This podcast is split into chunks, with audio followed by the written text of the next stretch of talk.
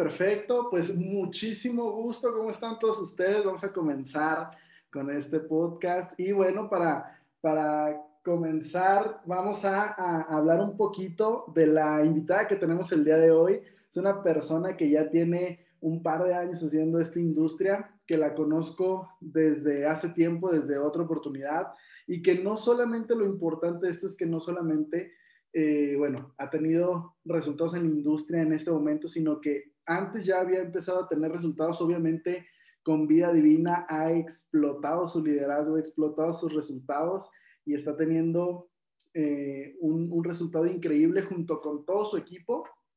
Eh, y el día de hoy vamos a conocer un poquito más de ella, vamos a conocer un poquito más de su historia, porque muchos ven a los líderes como personas que, ah, wow, no, ya tienen el resultado, deben tener muchísima experiencia, pero todos inician de cero, todos inician siendo un inscrito nada más y de ahí pues es empezar a crecer. Entonces, un gusto saludarte, Karen. Muchísimo gusto tenerte aquí en, este, en, este, en, estos, en esta capacitación, en este audio. Y bueno, me gustaría que, que, te presentaras, porque hay muchas personas que no te conocen, que te presentaras de dónde eres, de qué ciudad o dónde vives, cómo te llamas, cuántos años tienes. ¿Cómo estás, Karen? Hola, Noé, ¿cómo estás? Oigan, antes que de empezar a, responder todo lo que me preguntó Noé, déjenme decirles que para mí es un gusto, un placer poder estar con este líder, este mentor, este crack. Yo admiro a Noé desde que yo era una plantita, desde que era una semillita así chiquitita. De verdad, este, él ha sido una gran inspiración para mí. Tengo el gusto de conocerlo desde hace ya como tres añitos y nunca dejo de aprender de él. Eh, ha sido uno de, los mentores, de las personas que me ha inspirado a darle con toda esta industria y sobre todo que habla desde el corazón y con la convicción y eso es lo más importante. Tengan la seguridad que estamos en excelentes manos, ¿no? Gracias, Noé. Y pues bueno, contestando ahí a la parte que él me decía, ¿no? Eh, actualmente estoy viviendo en Hermosillo, Sonora, por cuestiones del, del negocio. este, y pues originaria, soy del estado de Tabasco. Mm, no me gusta decir mi edad, pero bueno, se las voy a confiar aquí, ¿eh? Tengo 32 años, pero tomo mucho yut, tomo mucho ganoderma, mucho té divina, entonces parezco de 26, así que ahí está el secreto, la vanidosa, ¿no? Ándale. Entonces, sí, la verdad, cuídense mucho, cuido la alimentación, tiene ya más de, ocho meses que mi líder Eric junto conmigo estamos trabajando más en nuestra alimentación, en ser coherentes y congruentes con nuestro negocio, ¿no? Entonces, soy del estado de Tabasco y pues allá tienen también su casa y aquí en Hermosillo, cuando gusten. Muchísimas gracias, Karen. Y bueno, para los que no sepan, cuando yo, yo hablé, le, mandé mensajito ahí a Karen este, para que pudiéramos estar en esta videollamada, para que se pudiera hacer un espacio y poder compartir todo esto que vamos a compartir con ustedes. Me preguntaba él, pero ¿de qué vamos a hablar? ¿Qué, ¿Cómo preparo la capacitación? Y dije, no, no es ninguna capacitación, es simplemente contar tu historia. Estamos eh, platicando entre amigos y, y, simplemente pues para que sea algo genuino, ¿no? No que sea algo preparado, algo que, que literalmente te salga como, como fue, ¿no? Como, como pasó todo, la experiencia que has tenido y la visión que has tenido en esto. Y bueno, para comenzar, cuéntanos un poquito de ti, Karen, de, de, de, digo, ya, ya nos comentaste que eres de Tabasco, pero ¿cómo fue tu infancia? ¿Cómo fue esa etapa, obviamente, antes de conocer las redes de mercadeo? Eh, no sé si tuviste algunos empleos o tuviste algunos negocios. cómo fue esa etapa este, tuya antes de, antes de las redes? Ok, ok, aquí estoy anotando, ¿no? Este, los puntos para, a mí me gusta como para no redondear en muchas cosas, ¿no?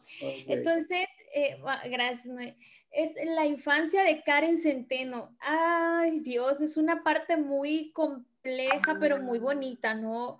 Mi infancia fue una infancia de muchos cambios, de muchas trayectorias. Eh, no tuvimos una infancia estable, yo te lo puedo decir, sí de grandes cambios, eso sí, de, constante movimiento. ¿Por qué? Te voy a contar un poquito, me voy a abrir de corazón, te voy a contar cosas que yo no cuento siempre, Em, pero yo quiero que tú detrás de mí veas a una persona que, que es normal, que tiene una historia familiar, que tiene un proceso, ¿no? Que detrás de mí veas esa parte que, que soy humana completamente, ¿no? Em, pues bueno, eh, nosotros eh, nacimos en una familia disfuncional, lo típico en México, en todo el país, así que eso es algo normal. Eh, cuando mi madre se entera pues de que está concibiendo una bebé, que es esta preciosura que estás viendo aquí, este, pues eh, la reacción de mi padre eh, biológico no fue la más eh, idónea, ¿no? Él lo primero que le dijo, pues, ¿sabes qué? Te voy a, te voy a comprar una inyección y que quiero que abortes a esa criatura, ¿no? Entonces mi madre fue muy valiente en el sentido de que ella no dejó que esa decisión eh, marcara su vida y ella tomó la decisión de traerme al mundo, ella tomó esa gran decisión de traerme al mundo y de hacerse responsable de lo que implicaba un bebé, ¿no? Entonces, desde ahí estoy infinitamente agradecida con mi madre por haberme dado la oportunidad de venir a esta vida. Entonces, ella tuvo que hacerse cargo solita, eh, sin, la responsabilidad del padre, ¿no? Así estuvimos por cinco años. Para mi mamá fue muy difícil porque pues mi mamá no tenía estudios, eh, tuvo que trabajar desde que yo nací, ¿no? O sea, te platico así, les platico, o sea, tuvo que trabajar muchísimo para poderme pagar kinder, primaria. Entonces, pues sí se las vio difícil mi madre, pero nunca se rajó, eso sí, le digo, nunca se rajó. Entonces, éramos ella y yo. Hasta los, hasta mis cinco años conoció a lo que es mi padre de adopción, le digo yo, mi, padre, mi, figura paterna. Ahí lo conoció, este, al, segundo año de tener una relación con él, deciden eh, casarse, ella rehacer su vida, y pues yo tuve un hermanito, ¿no? Entonces, ahí viene esta otra parte muy bonita. Ah, yo te voy a decir que como niño eso no es fácil, o sea, para empezar, aceptar a una persona distinta porque yo te voy a decir algo, desde el, yo tengo recuerdos de mi infancia desde los tres años. Yo recuerdo a mi padre paterno acercarme a él y decirme, ¿sabes qué? Y, mi mamá, porque mi mamá me llevaba para que yo lo veía, pero yo desde chiquita tengo recuerdos de, de él, de que de ese rechazo, de esa no aceptación, ¿no? Entonces, como niño, tú creces con esa parte de, oye, pero ¿cómo? O sea, tú como niña, imagínate, o sea, tú me dice mi mamá que tú eres mi papá, pero tú no me aceptas, o sea, ah, tú ves esa, esa frase es grande, o sea, es pesada. O sea, para un niño que apenas está como entendiendo todo, debe ser, debe ser fuerte. Exacto, y sabes que lo más chistoso es que yo veía que él aceptaba a sus demás hijos y a Karen no, ¿no? Entonces fue algo complicado. Pero pues ya cuando viene la otra figura de mi, de, mi mamá, su pareja, eh, mi segundo padre, que mi padre de adopción, pues fue un proceso distinto. En un principio fue algo complicado poder aceptar a quien yo sabía que no era mi papá. O sea, yo era una niña muy consciente de eso, siempre fue muy despierta. Entonces, eh, de esa parte de aceptar a quien no era mi papá, sí, pero ¿por qué? ¿Por qué me vienes a quitar a mi mamá? ¿No? Es que un niño así piensa, o sea, un niño así piensa. Y yo decía, pero ¿por qué vienes a quitar a mi mamá? Y aparte de eso, viene un niñito a quitarme el otro amor de mi mamá, ¿no? Entonces, fue una lucha muy grande, una lucha muy grande, pero eh, con el tiempo, mi papá biológico, eh, yo empezamos a tener una relación más bonita, yo fui creciendo y me fui dando cuenta de ese amor que él me tenía, ¿no? Entonces llegamos a tener una relación muy, muy, muy bonita, muy padre, de aceptación, de, amor, de padre, hijos, ¿no? Entonces eso me dio una lección muy grande en la vida, mí, o sea, siempre, ¿no? Eh, pues posteriormente, yo, yo te voy a decir algo, aquí en confianza. A mis 22 años, yo entré a trabajar esta parte emocional entré, eh, tomé la decisión de ir con un terapeuta y no te voy a decir que un terapeuta es para alguien que está loco, es decir, ah, es que este está loco porque tenemos ese estereotipo o esa eh, idea errónea de que ir con un psicólogo a terapia es una ah, es para quien está traumado, no, es que tú te puedes traumar hasta porque un cliente te dice que no. La realidad es que todos, todos, todos deberíamos eh, tener eh, alguna. Yo en lo personal también las he tenido y, y, y sé que es para absolutamente todas las personas. Si quieres mejorar en tu vida, si quieres dar ese paso, si quieres seguir creciendo, es necesario. Claro, totalmente. Entonces yo empecé a trabajar eh, por voluntad propia. Nadie me dijo, nadie, no, nadie. Yo, Karen Centeno, quería ser mejor. Decidí ir a terapias. Estuve como tres años trabajando toda esta parte, toda esta revolución que mi niña traía, ¿no? ¿Por qué? ¿Por qué decidí ir a terapia?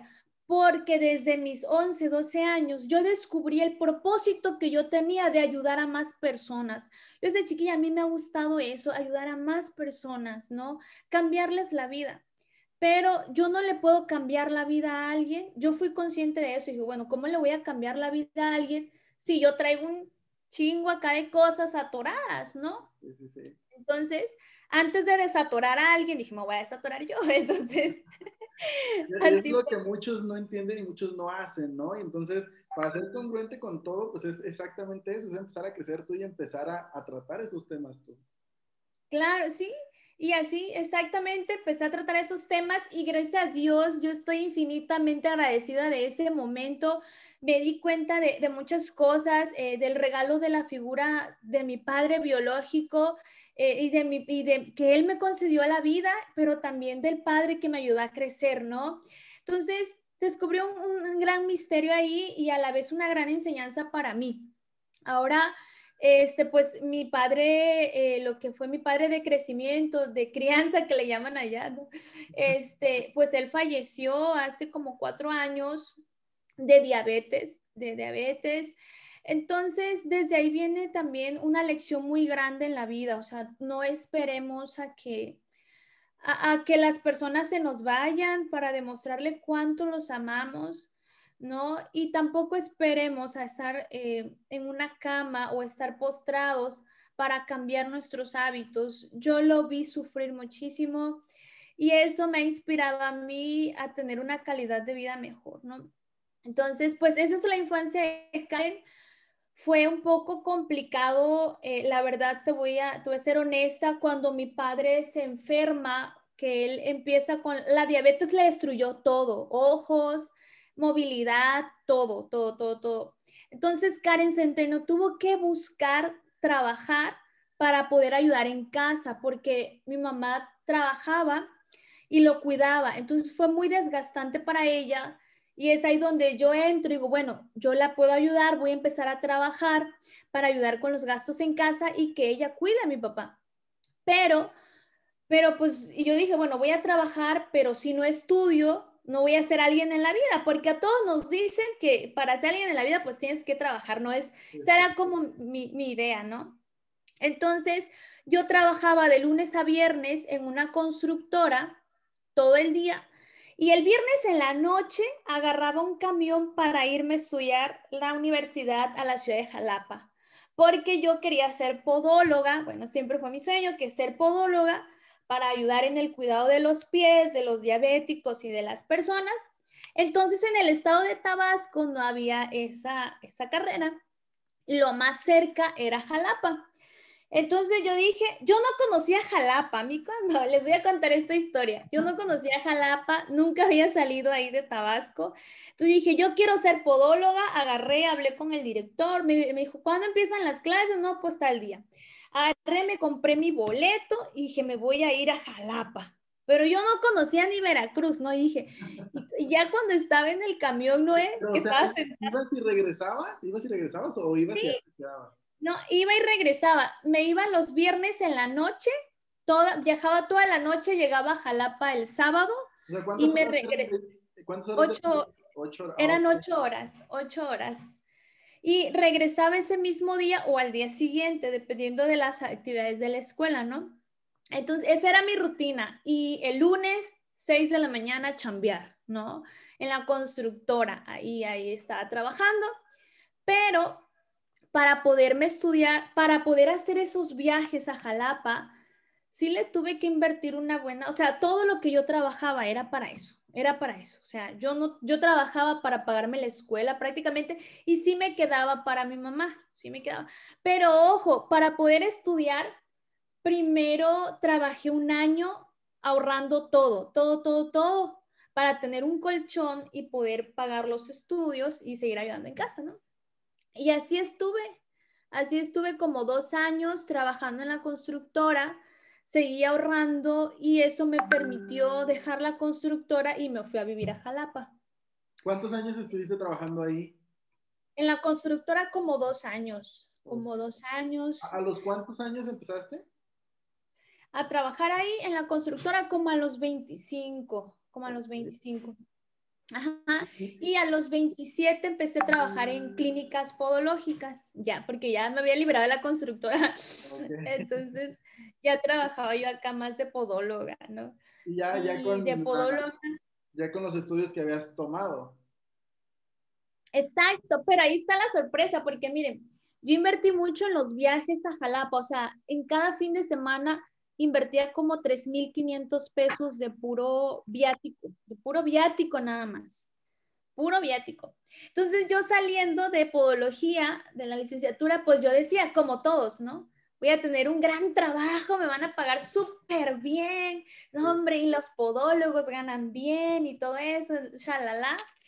Y salgo y voy a mi primera clínica, llevo mis documentos, yo así muy orgullosa me dicen, ah, pero como acabas de egresar y no tienes experiencia, lo más que te podemos pagar son 1.500 pesos a la quincena. Y yo, ¿cómo?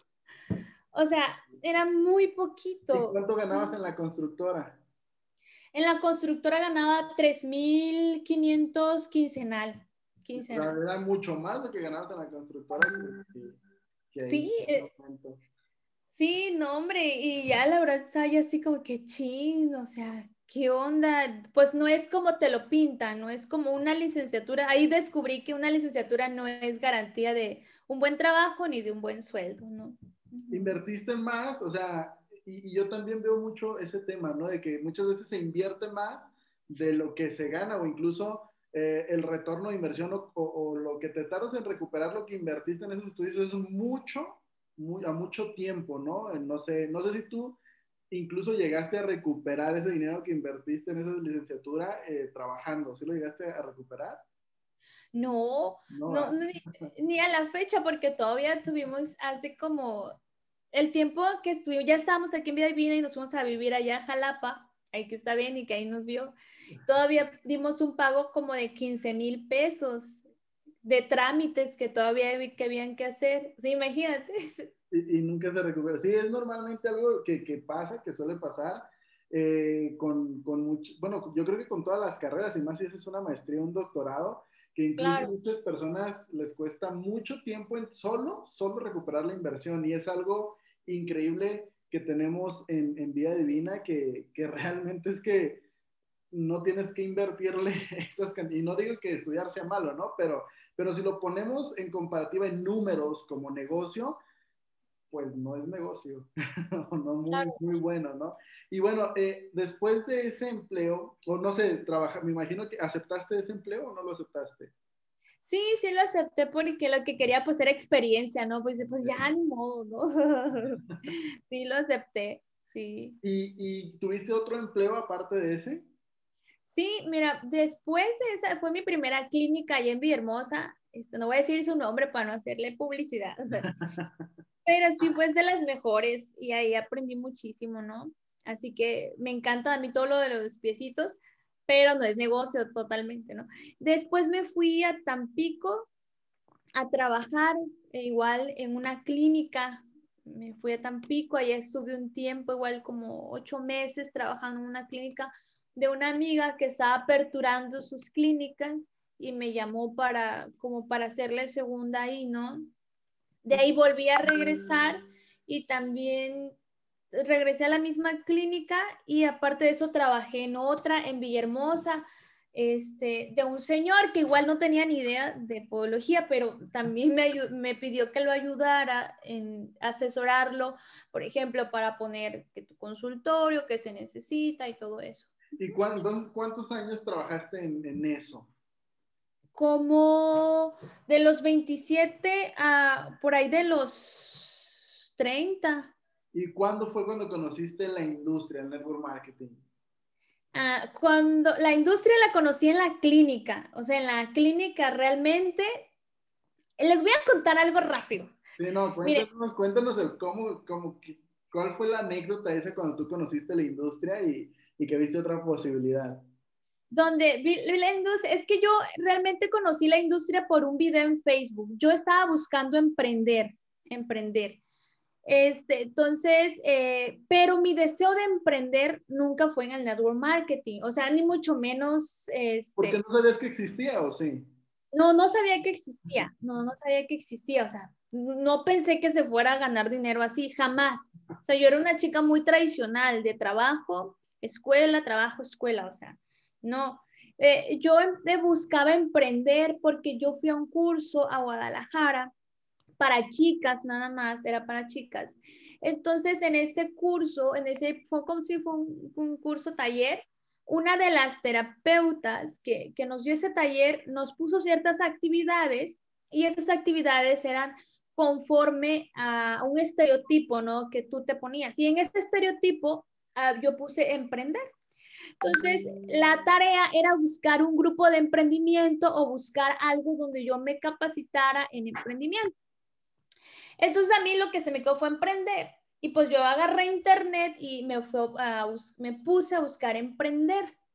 Y así fue como encontré un video, pero antes de ese video, o sea, yo había hablado universidades, había pedido, nadie, o sea, no, nadie quería emprender, no, no había en ese momento, ¿no? Como cuando la oportunidad es para ti, es para ti. Entonces, vi un video de Eric Mota en Facebook donde hablaba de emprender.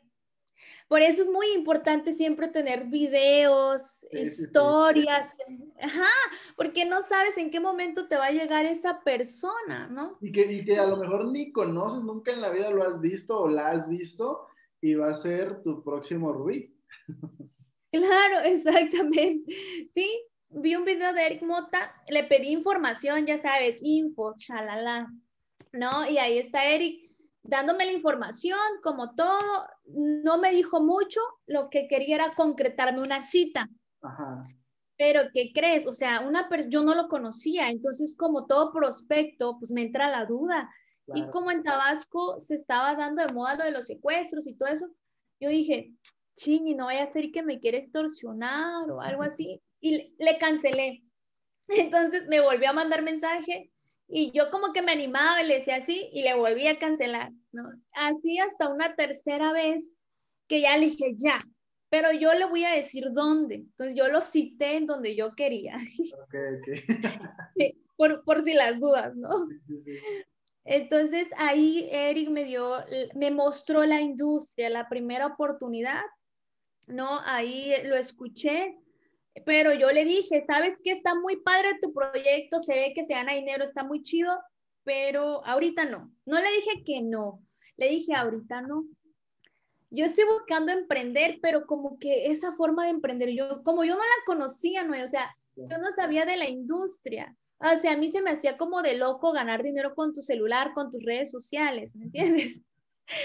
Entonces, porque yo era muy tradicional. Entonces, pero pero no, no le, no, tampoco fue como que, o sea, yo no vi que me mintiera. Porque pues, te quedó ahí ese gusanito de decir, híjole, sí, pero, y, y esto es importante porque muchas veces damos la presentación o, o, mostramos lo que estamos haciendo y las personas dicen que no, pero siempre está así como revisando sus redes sociales, a ver qué está haciendo, a ver cómo va. Me imagino que esa fue tu situación. Claro, exacto.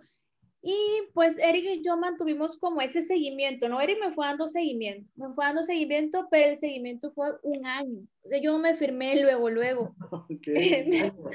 o sea, Eric aguantó, aguantó duro. sí, o sea, me dio seguimiento por un año y más que un seguimiento fue una relación, o sea, hizo ese clic, pues hicimos esa amistad que al final de cuentas viene siendo lo más importante en el seguimiento, o sea, hacerte interesado, o sea, interesarte bien por el prospecto, que no verlo, es que me estoy riendo de Benny. Sí, sí, lo que puso ahí de que qué buen seguimiento, o sea, le dio, y, y, cerró. Exacto.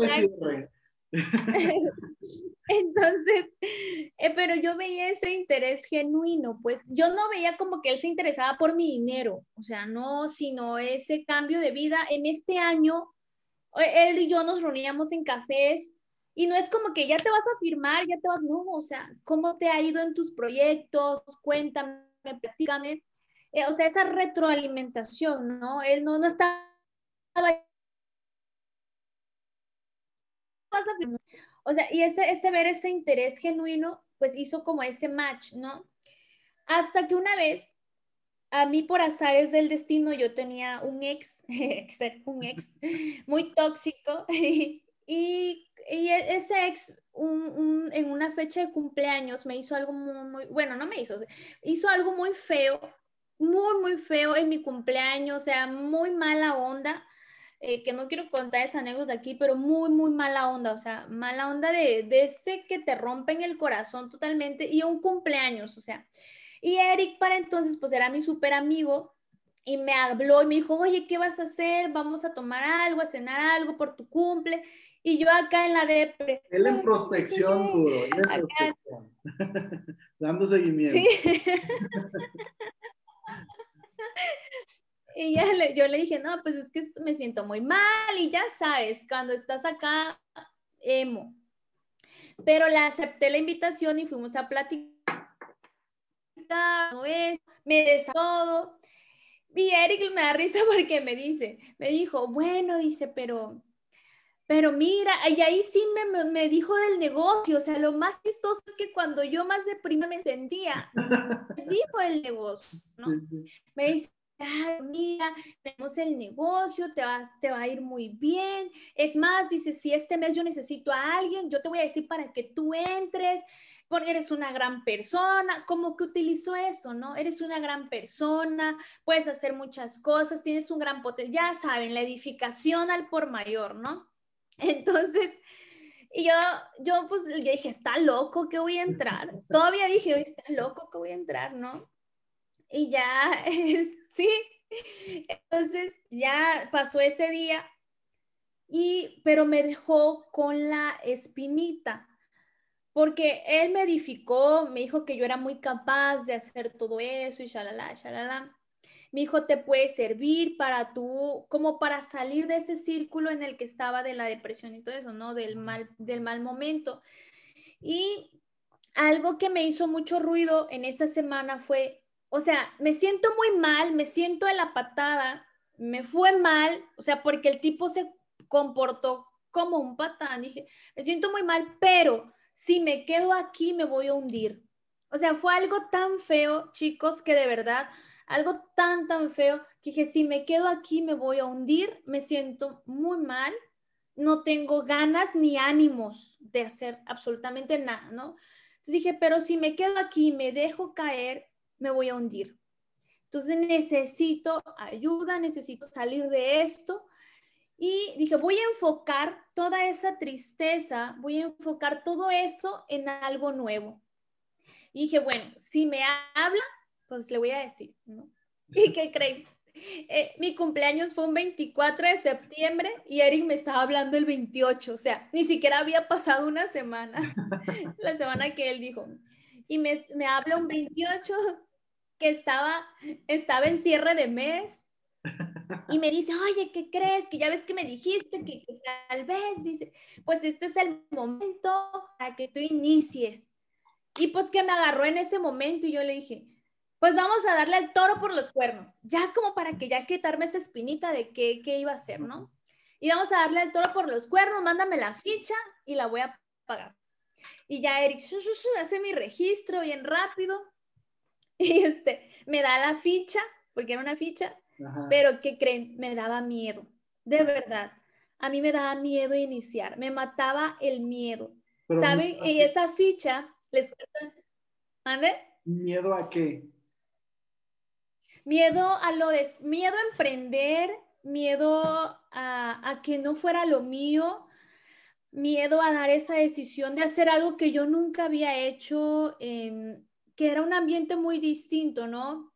O sea, yo ni siquiera usaba Facebook, Noé. O sea, yo apagaba mi celular a las 7, 8 de la noche. Yo no era nada social. Es más, si no me hablabas, mejor. O sea, de verdad, yo era, el, yo era el tipo de persona de que si no me hablabas, mejor. O sea, me haces un gran favor a la vida, ¿no? Entonces, muy, muy recha, así lo pueden decir. No usaba Facebook, no usaba mis redes sociales, nada nada, era como muy verdecita, yo creo. Obviamente entonces cuando tú arrancas en la industria, cuando ya Eric te cierra y arrancas en la industria, pues me imagino que no tenías esos contactos, no tenías en Facebook así muchísimos amigos, nada. Y eso es importante que lo sepan las personas porque, porque muchos piensan que al no tener como muchas relaciones, muchos amigos, muchos contactos es complicado y la realidad es que se puede hacer y bueno, pueden tener este tipo de resultados iniciando desde cero, sin amigos, eh, eh, sin contactos, sin, sin, un equipo, ¿no? Y eso, eso es súper importante. Sí, totalmente, no, así empecé yo. O sea, esa descripción que tú hiciste, ese fue tal cual mi caso, yo tenía mucho miedo. Y es más, pagué mi ficha hasta el último día, la última hora que se vencía. ¿Te acuerdas? Tenían horas, sí, Y todavía la, la banca, la, la caja se atoró y Eric así como que ya paga tu ficha porque creo que estaba haciendo un rango, ¿no? Sí, sí, sí, supongo. Y bueno, el caso que así llegué a la industria, les cuento que los, los primeros tres meses no fueron muy difíciles para mí.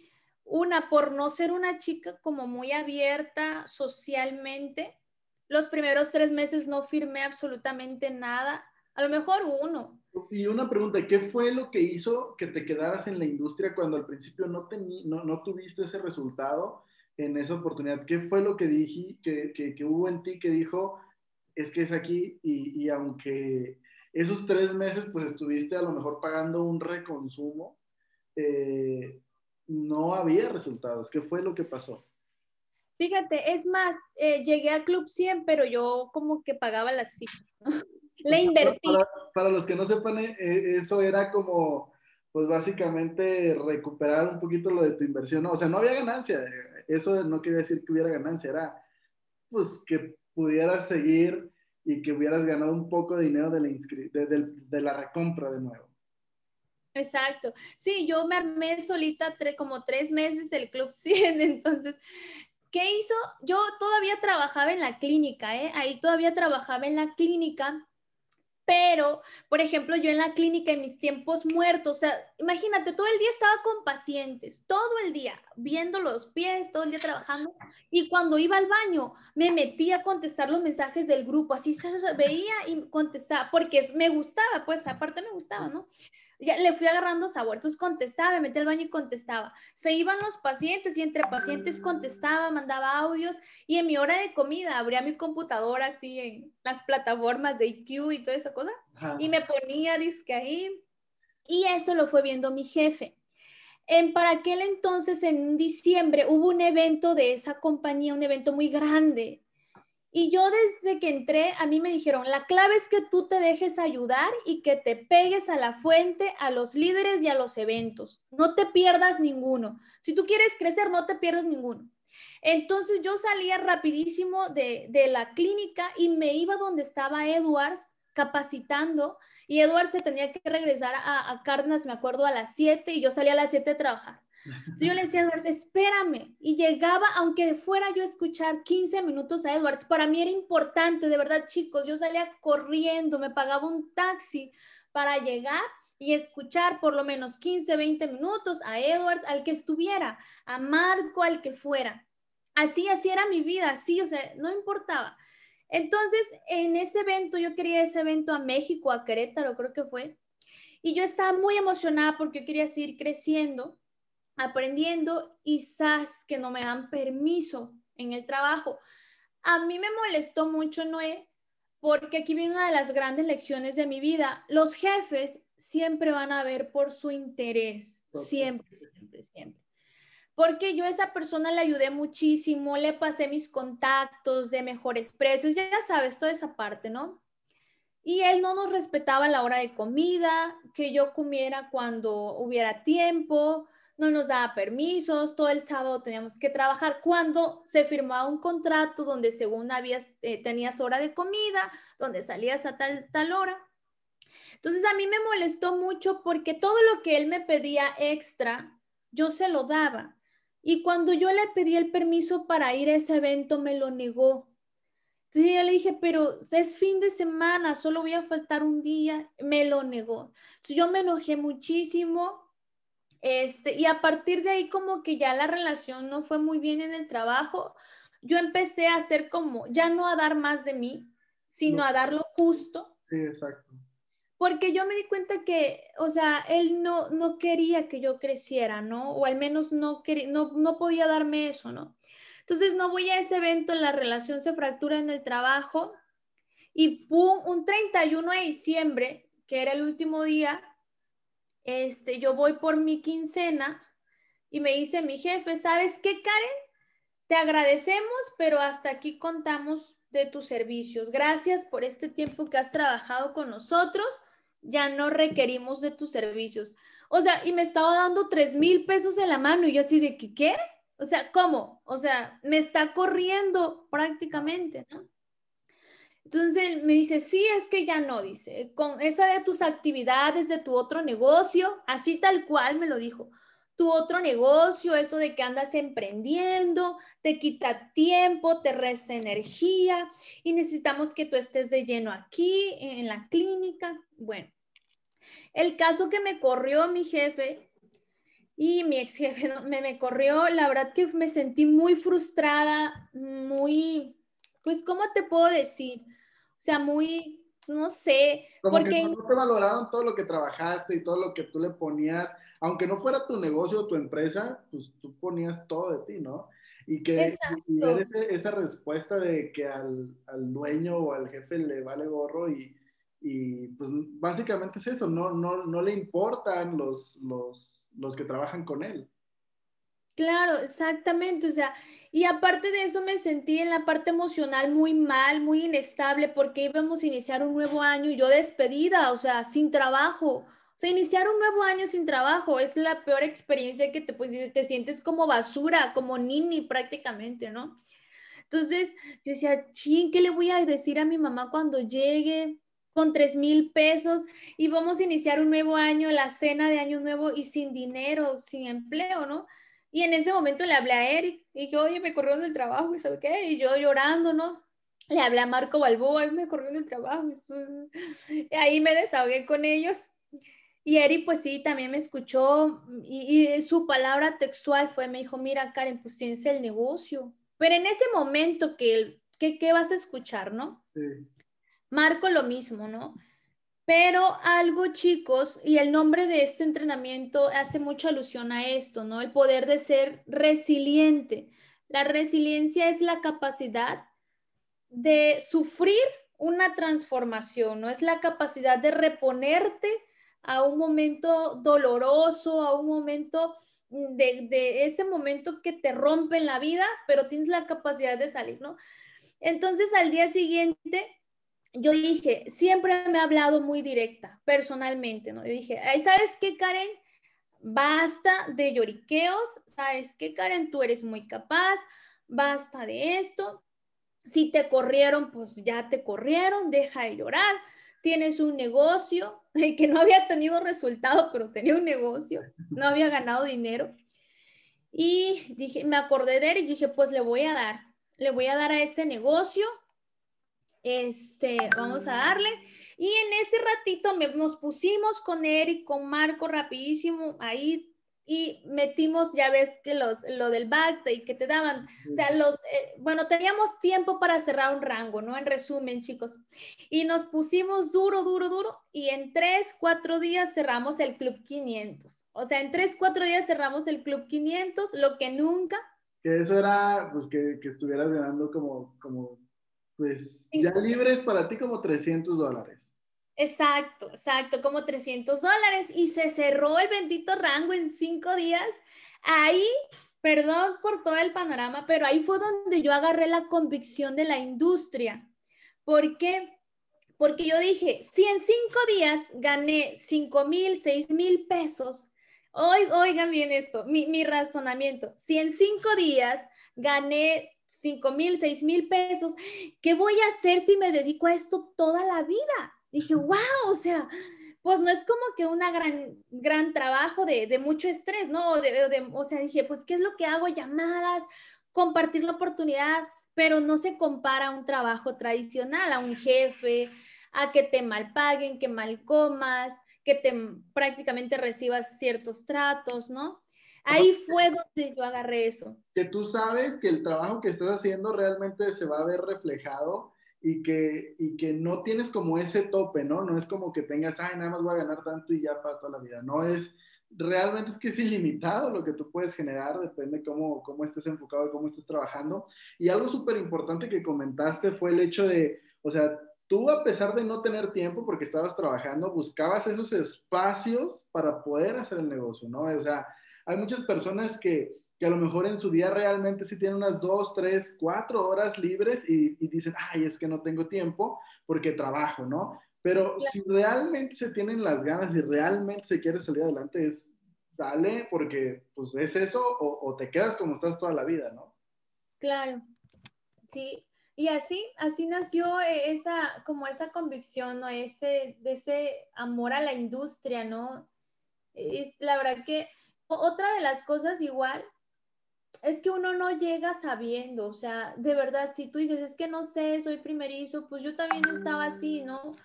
Incluso cuando cerramos ese Club 500, ese rango, pues yo iba empezando, o sea, apenas tenía cuatro meses. Y me acuerdo que en, en, febrero lanzaron un retiro así nivel Dios, donde iban a estar los grandes diamantes de, la, de, esa, de esa compañía. Y lo promovieron muchísimo. Y yo algo que me metí en la cabeza es, si estás en los eventos, vas a crecer. Entonces, cuando llegó ese retiro, dije, yo quiero ir, yo voy a ir a ese retiro. Entonces, eh, y pero en el equipo nadie más iba a ir. O sea, lo más chistoso es que yo sabía que en los eventos estaba el crecimiento, pero de los equipos nadie iba, nadie, ni Eric, porque Eric estaba trabajando, ¿no? Entonces nadie iba, nadie. Y dije, pero yo voy a ir. Y era a Monterrey. Es más, yo ni sabía llegar, pero yo iba a ir a Monterrey. Y el primer cheque que cobré, mis 7 mil, 6 mil pesos que cobré del Club 500, lo agarré para comprarme los boletos de avión e irme a Monterrey y no tenía trabajo, chicos. Entonces ahí fue la otra inversión, ¿no? También. Y me fue ese retiro. Viniendo de ese, ese retiro transformó mi vida, chicos. Nunca se pierdan los eventos, por favor. No sabes en qué momento. ¿En qué momento va a haber esa, esa conexión, esa frase, algo que te haga entender que es, es aquí, ¿no? Es, es, literalmente esto me cambia la vida. Sí, sí, la verdad que ese retiro me dio punch aprendí muchísimas cosas, ver a personas como tú estabas en ese retiro justamente y otros grandes líderes. La verdad que fue impresionante todo lo que aprendí ahí y todo lo que me transmitieron ese amor a la industria, ¿sabes? Y regresando a ese retiro cerramos el 4K. Eso fue lo más increíble, eh, que es otro rango por ahí. Entonces, fue muy padre eso, el comienzo. ¿Qué fue lo que hizo cuando conoces Vía Divina, ¿qué fue lo que hizo que tú dijeras, sabes qué? O sea, esto, esto es, o sea, realmente esto quiero, quiero hacer una carrera aquí, quiero, quiero tener toda mi trayectoria, quiero construir una carrera en vida divina. ¿Qué fue eso que te movió, eso que tú viste que, que, que realmente hizo que tuvieras que aquí era el lugar? Ay, Dios, es que ahorita que me preguntabas, lo primero que se me vino a la mente fue Arman, tal cual. Cuéntanos, ¿qué, fue lo que viste? ¿Qué fue lo que oíste? ¿Qué, qué pasó? ¿Saben qué descubrí ahí con cuando la primera vez que escuché al CEO, Arman Puyol, el creador de todo esto, me sentí en casa. Me sentí abrazada, me sentí cobijada, me sentí segura segura de, que estaba en manos de alguien, que estaba en manos de una persona que su sueño es verme crecer, vernos crecer, me sentí en manos y en el corazón de una persona que su interés es transformarnos la vida. De verdad, ahorita que me preguntas, se me enchina la piel y tengo mis ojos así como lagrimosos porque el descubrir que en este proyecto Vida Divina, lo, lo, mejor que puedes hacer es transformarle la vida a alguien y que aquí la gente no sale con ese dolor, ¿sabes? O sea, no te sientes como explotado o, o robado o ultrajado, no sé cómo decirlo, sino sientes, tengo ese interés, siento ese deseo genuino de nuestro CEO por ayudarnos, que es una persona ética, de mucha confianza, es un padre, vaya, o sea, es un padre, es un mentor, es la persona más ética, más confiable, más respetuosa, no sé, del mundo. Y su interés no es hacerse rico él, sino ayudarnos a nosotros. Eso fue, eso fue, dije, aquí estoy en el lugar correcto, ¿no? Y bueno, ya cuando llegas, porque obviamente en la oportunidad anterior era, era o sea, sí es, sí es la misma industria, pero eran maneras de hacerlo diferente, ¿no? Eran como cosas diferentes que, que, que tenías que volver a aprender aquí para, para aplicarlo, ¿no? ¿Qué, fue, ¿Qué fueron esas cosas que, que, que te enfocaste, que entendiste que se tenía que hacer en, en, en Vía Divina para empezar a tener ese resultado que tienes actualmente? Eh, ¿Qué, qué, qué fue? ¿O qué es lo que tú te has dado cuenta que, eh, que cambió en ti de, una oportunidad a vida divina eh, para empezar a realmente tener ese resultado? Porque el resultado que tienes actualmente eh, no lo habías tenido en, antes en ningún lugar, ¿no? Es, es, es, un resultado que se dio aquí por, por todos los complementos que hay, por todo, por el producto, por la visión, por la compañía, por el plan de pagos, por los líderes, por todo, ¿no? Pero ¿qué fue eso que, que, que te, que te hizo un clic en la cabeza para que te fueras a, al rango que tienes actualmente?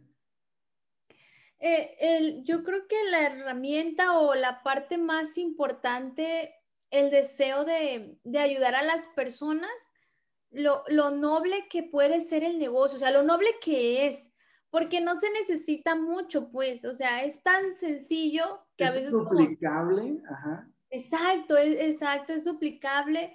Eh, el sentido de que mm, veníamos de una, tú sabes, ¿no? Les cuento rápido, veníamos de, de una parte donde gana dinero con celular, llamadas, firmas, todo muy distinto, ¿no? Promover mucho el dinero, acá el blog, ¿no? Y llegas, llego a Vida Divina y para empezar, pues yo nunca había vendido productos. Me inscribí una vez a Kay, pero era para consumo. Entonces, nunca había vendido productos. Dije, chi, ¿y esto cómo se hace? Pero algo muy importante que marcó también desde un inicio ir avanzando y no detenernos eh, fue las mentorías con Marco. O sea, nosotros siempre estar ahí con él, con él, con él y duplicar y hacer lo que él nos enseñaba. O sea, porque una cosa es tener una mentoría y otra cosa es hacer lo que te dicen, ¿no? Entonces él nos decía, vas a mandar este audio así, tal cual, y así lo mandábamos. Todavía por ahí andan rodando esos audios del inicio, ¿no? Decía, vas a decir esto y así lo mandábamos, de verdad, tal cual. Ah, pues eh, si dice Marco que vas a decir, ah, pues decíamos tal cual. Y así surgieron las ventas y las firmas, ¿no? Pero esta parte muy importante de duplicarlo tal cual, ¿no? Y, y de sí capacitarte, pero hacerlo, porque hay un paso muy distinto entre capacitarse y no hacerlo. Exacto. Entonces, dejarnos ayudar desde un principio ha sido muy muy, un parteaguas, que desde un inicio nosotros, eso, Marco nos dijo, déjense ayudar. Algo muy, muy padre fue que, bueno, no tan padre, cuando Eric y yo entramos, pues no teníamos dinero, teníamos muchas deudas. Entonces, es más, a Eric le, le dieron prestado para inscribirse y a mí también pedí prestado para inscribirme. Es más, yo ya tenía mi primer afiliado y no estaba inscrita. Entonces surgía que me inscribiera, pero no había dinero. Entonces agarramos y pedimos prestado para inscribirnos.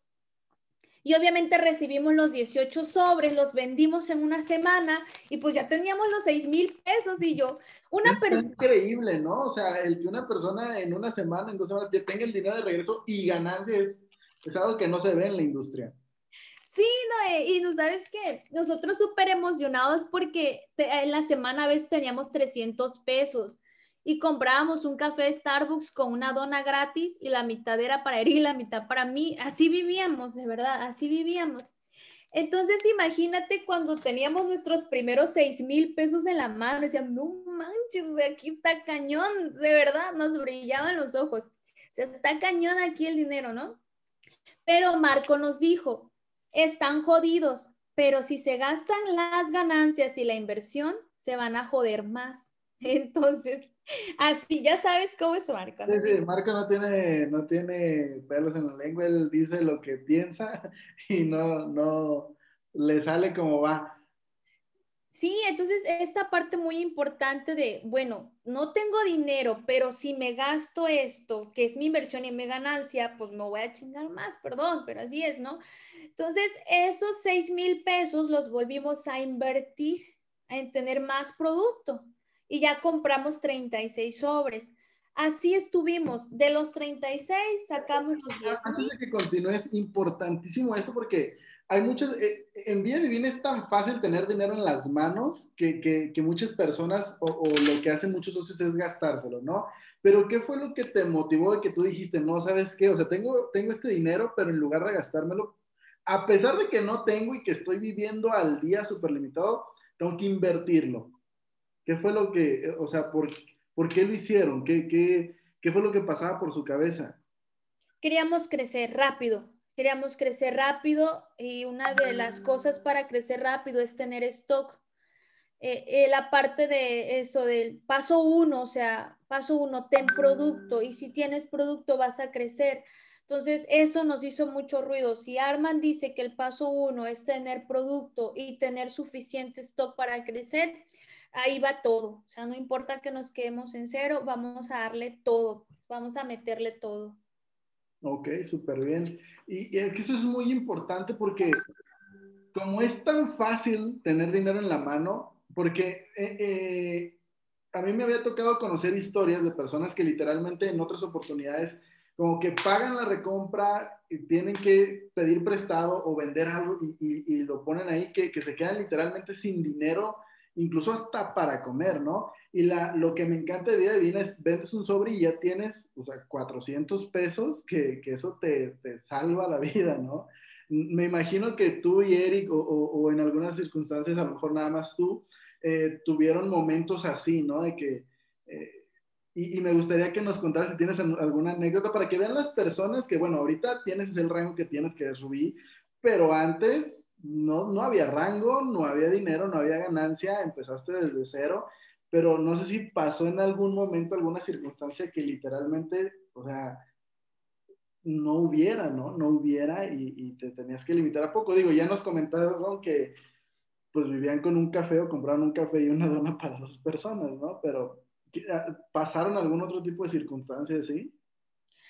Sí, eh, la verdad que hubieron tres meses muy drásticos, o sea, muy que Dios nos caló y la vida, porque dejamos de cobrar en la otra compañía, dejamos de cobrar, pues Eric ya no trabajaba en el restaurante porque él dejó su el restaurante por emprender, lo mismo, pues a mí me corrieron, entonces nuestra única fuente de ingresos era el emprendimiento.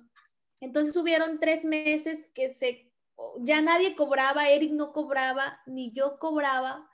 Entonces nos, o sea, fue muy frustrante porque yo hasta me sentía como fracasada. Yo decía, pues, imagínate una chica venir de una familia tradicional y que le digas a tu mamá que no tienes dinero por emprender.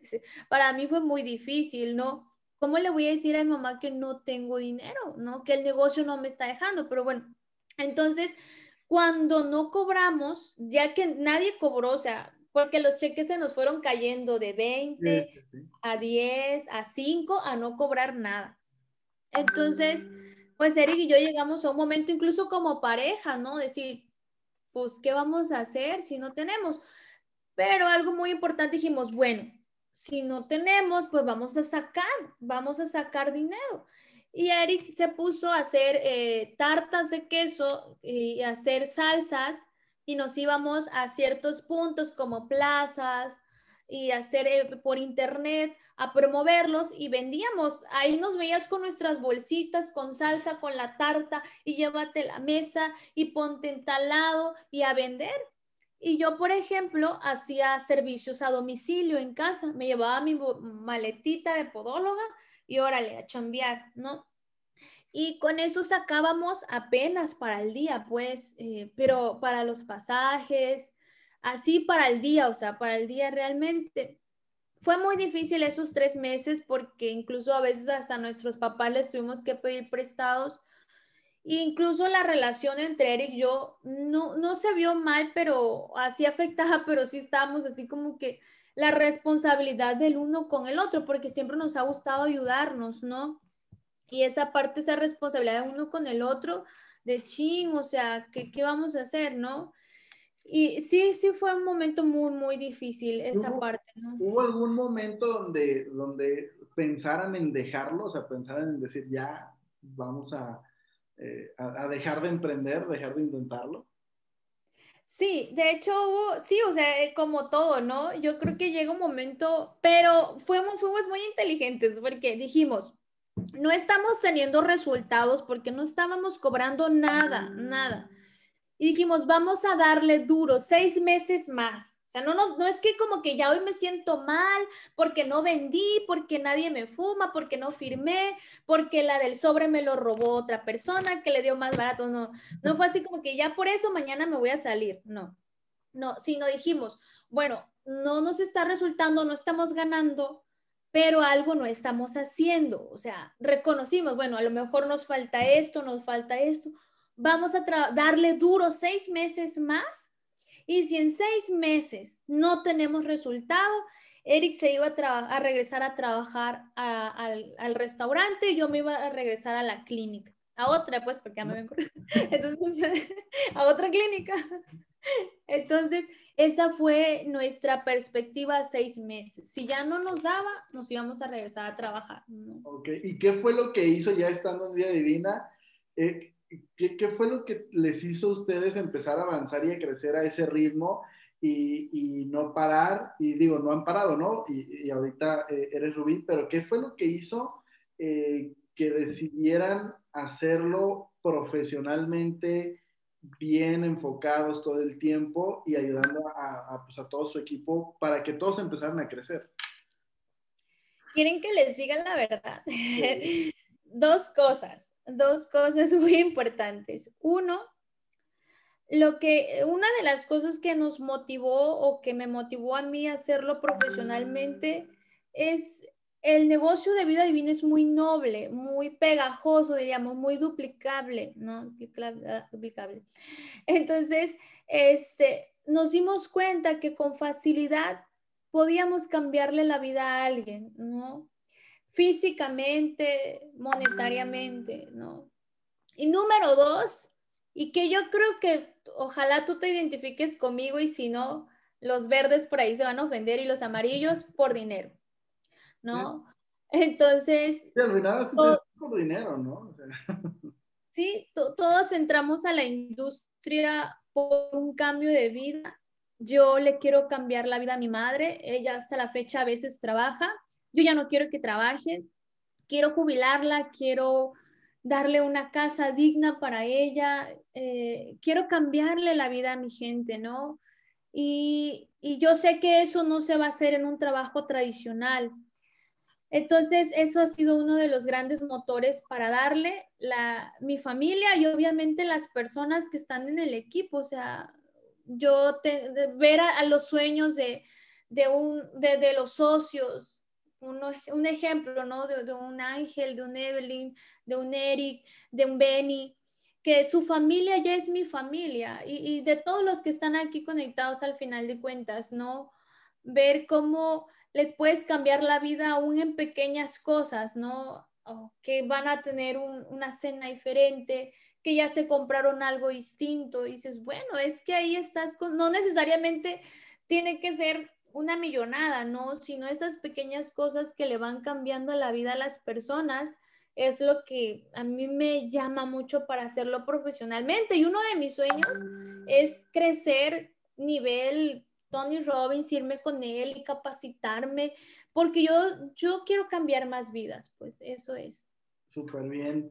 Y, y, realmente es que cuando entras a Vida Divina, bueno, me pasó de, que realmente tú ves que todo lo que se hace, todo lo que se enseña, todo lo que se duplica es enfocado a eso, en realmente ayudar a las personas. Y cuando yo conocí esto, pues desde, desde Armand hasta los líderes hacia abajo, todo se ha duplicado, ¿no? Y es algo que me encanta de la compañía y bueno, por eso es que estamos acá. Y este, cuéntanos, ¿cuál es tu producto favorito? ¿Cuál es el que más te gusta que, que usas siempre? El Jude. ¿Por qué el? A ver, cuéntanos. Eh, uno, por Armand lo dijo, es uno de los mejores, el mejor producto casi de vida divina, textualmente lo dijo. Y llevo más de nueve meses tomándolo. Estoy súper encantada con el resultado en estos nueve meses. Antes, por ejemplo, yo hacía ejercicio y cuando haces ejercicio, pues hay como un crecimiento del músculo, ¿no? Ajá. Pero obviamente, pero dejas de hacer ejercicio y no sé si a ustedes les pasaba, pero a mí me pasaba que te pones como muy aguadito. O sea, el, el músculo como que se hace así gelatinoso, ¿no? Aguado, ¿no? Entonces, eh, ahorita, cuando la pandemia empezó, nosotros estábamos en Jalapa y dejamos de hacer ejercicio. Durante el tiempo que dejamos de hacer ejercicio, que fue como seis meses, eh, yo noté que mi cuerpo estaba en su lugar y no estaba la piel, no estaba mi estructura muscular así aguadita, o sea, los músculos no estaban así flácidos o así gelatinosos. se conservó como, como estaba. Ajá, firme, o sea, tal cual. Y eso a mí me encantó, me encantó las piernas, perdón, pero o sea, yo les estoy contando, ¿no? Cómo es mi experiencia con el Jude. Ahí en, en, los mensajes para los que están viendo el video y no están viendo eh, en YouTube, que si puedes mostrar el frasquito. Para los que están en Spotify, bueno, váyanse al canal en YouTube y ahí vean el video. Son las Jude. Las Jude, esas yo las amo. Aparte, pues la piel te la hace bien bonita, yo la siento así como más humectada. Eh, pues ya tengo 32 años, entonces algo está siendo muy bueno porque a mí me dice que me veo muy bien. Muchísimas gracias. Oye, ¿y cuáles son tus redes sociales para las personas que nos están escuchando o que están aquí en vivo puedan, puedan encontrarte y puedan empezar ahí a seguirte? En, Facebook estamos como Karen Centeno, tal cual, o sea, Karen y, Centeno con C. Y en Instagram estoy como Karen Piecitos. Así está. ¿Podóloga? Sí, por lo de podóloga, sí estoy. Karen, Karen Piecitos. Ajá, sí, exacto, sí, así como la puedes buscar. O pones piecitos y a lo mejor ahí te aparece. Ok, perfecto. Pues muchísimas gracias. Para que todos los que están escuchando, los que nos están viendo ahorita, la puedan seguir ahí en redes sociales, puedan eh, seguir para que vean los, las historias que están eh, poniendo todos los días, el contenido que sube de valor, información que a ustedes les puede servir, entonces para que la sigan. Ahí yo estoy como Noé Figueroa Romero en cualquiera, en, YouTube, en Spotify, en, en Instagram. Entonces, bueno, pues muchísimas gracias, Karen. Ya para despedirnos, ¿qué consejo le regalas a todas las personas que te están escuchando? Porque este audio lo van a escuchar cientos, miles de personas, eh, para que puedan cambiar esos resultados que tienen actuales y que quieren mejorar y que quieren realmente empezar a tener una vida diferente. En la industria, referente a la industria, ¿no? es el, principal y el que... Primero que están en la industria y después... A los que no. ok, Bueno, en la industria déjense ayudar. Déjate ayudar, pégate al fuego, sé un piojo al lado de tu líder, de tu mentor, cópiale todo lo que él haga, te diga o haga, haga o te diga qué hacer. Pégate a él, pégate a tu líder, a tu mentor. Si no tienes uno, busca uno no te pierdas los eventos, acércate a la fuente, sé alumno siempre, seamos alumnos toda la vida, todo el tiempo. Y eso, eso es la clave del crecimiento, porque al final de cuentas no, no es exitoso quien más talentos tiene, sino quien más se apega, quien más se deja ayudar, ¿no? Quien, quien más poderoso es en cuanto a la habilidad de, de pues de, de ser alumno, ¿no? De dejarse ayudar el que más apasionada está. Entonces, si tú tienes mucha pasión en este proyecto o vas iniciando, vamos a hacer eso. O aunque ya tengamos mucho tiempo, no, déjense ayudar, chicos. Te lo dice una persona que tenían 70 amigos en Facebook, muy antisociable, que si no le hablabas mejor.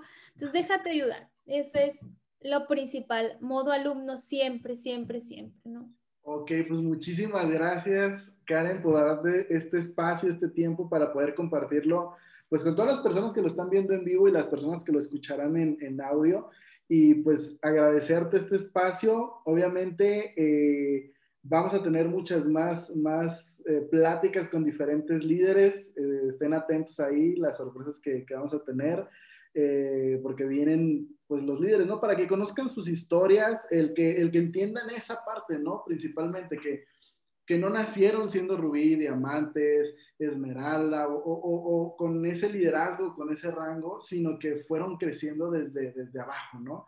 Y bueno, pues muchísimas gracias de nuevo, Karen, y, y eh, no sé si quieras decir algo más aquí a los que nos están escuchando. No, pues ya sería todo, ¿no? Este, yo la verdad que encantada de poder platicar con ustedes, pero luego no me para la boca de no hablar nada. Ya sé, ¿no? Y es lo que da la industria. Pues muchísimas gracias a todos los que nos están escuchando. Nos escuchamos en otro, en otro audio, con otro líder, con otra mentoría o capacitación. Hasta luego, que estén de maravilla. Muchísimas gracias. Gracias a todos por escuchar. Un abrazo. Luego. Gracias, Noé. Gracias.